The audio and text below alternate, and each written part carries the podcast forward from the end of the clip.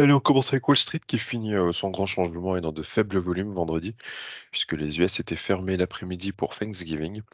Côté indicateur euh, macroéconomique euh, de ce vendredi, on avait les PMI manufacturiers des services de S&P Global.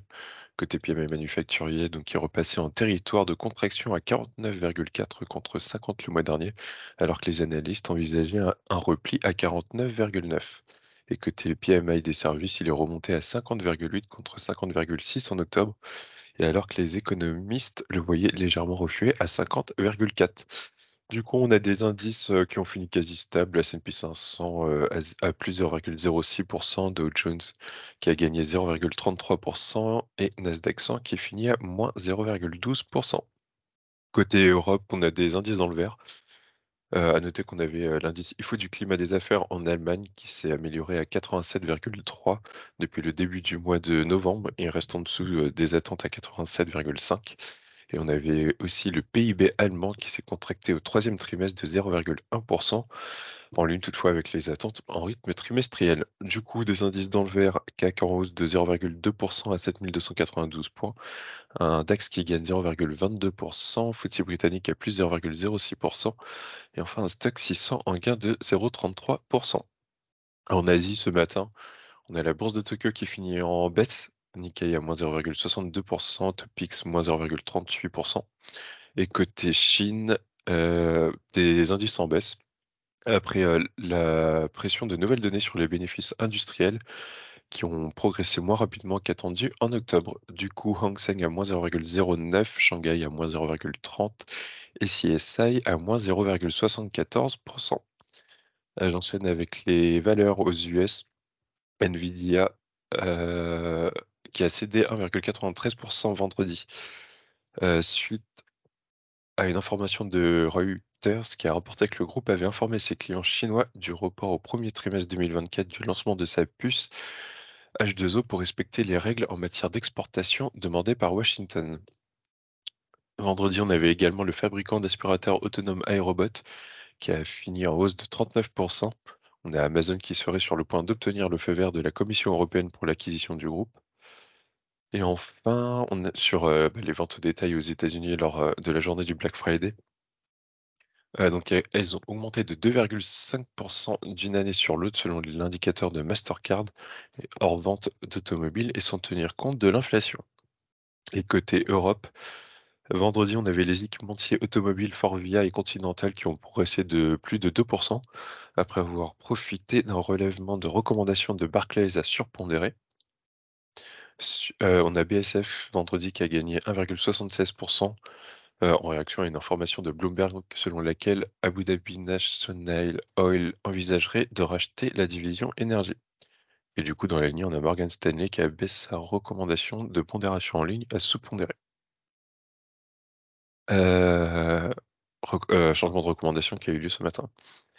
Euh, sur Sanofi, euh, on a le groupe qui prévoit de déposer une demande d'autorisation aux États-Unis pour une utilisation plus large de son anti-inflammatoire, le Dupixent, après qu'un deuxième essai de grande envergure a montré des avantages significatifs.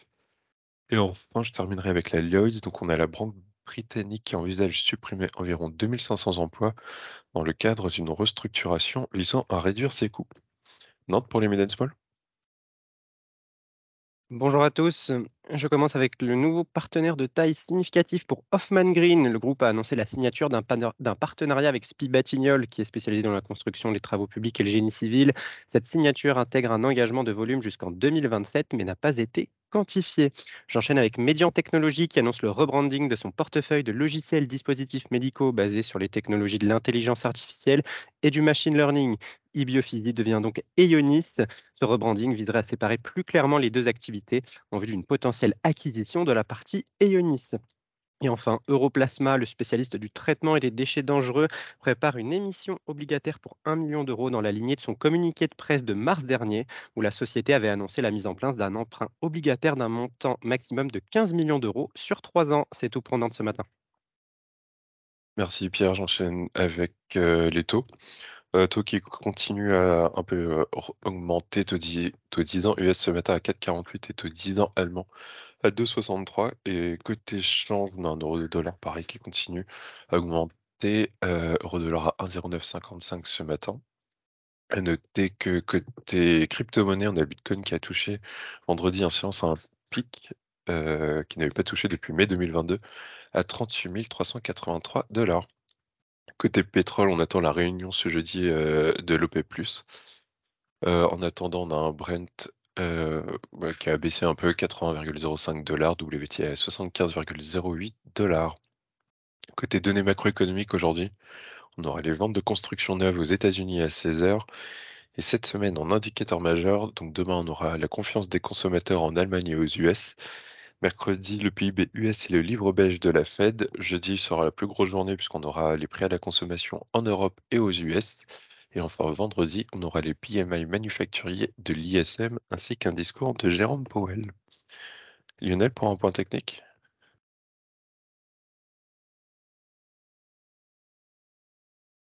Euh, Lionel ne semble pas être là.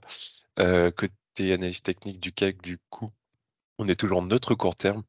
Premier support, donc la moyenne mobile 10 jours.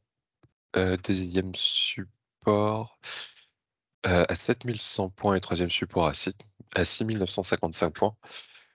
et à l'inverse, première résistance à 7365 points. C'est tout pour moi aujourd'hui. Bonne journée, bonne séance à tous.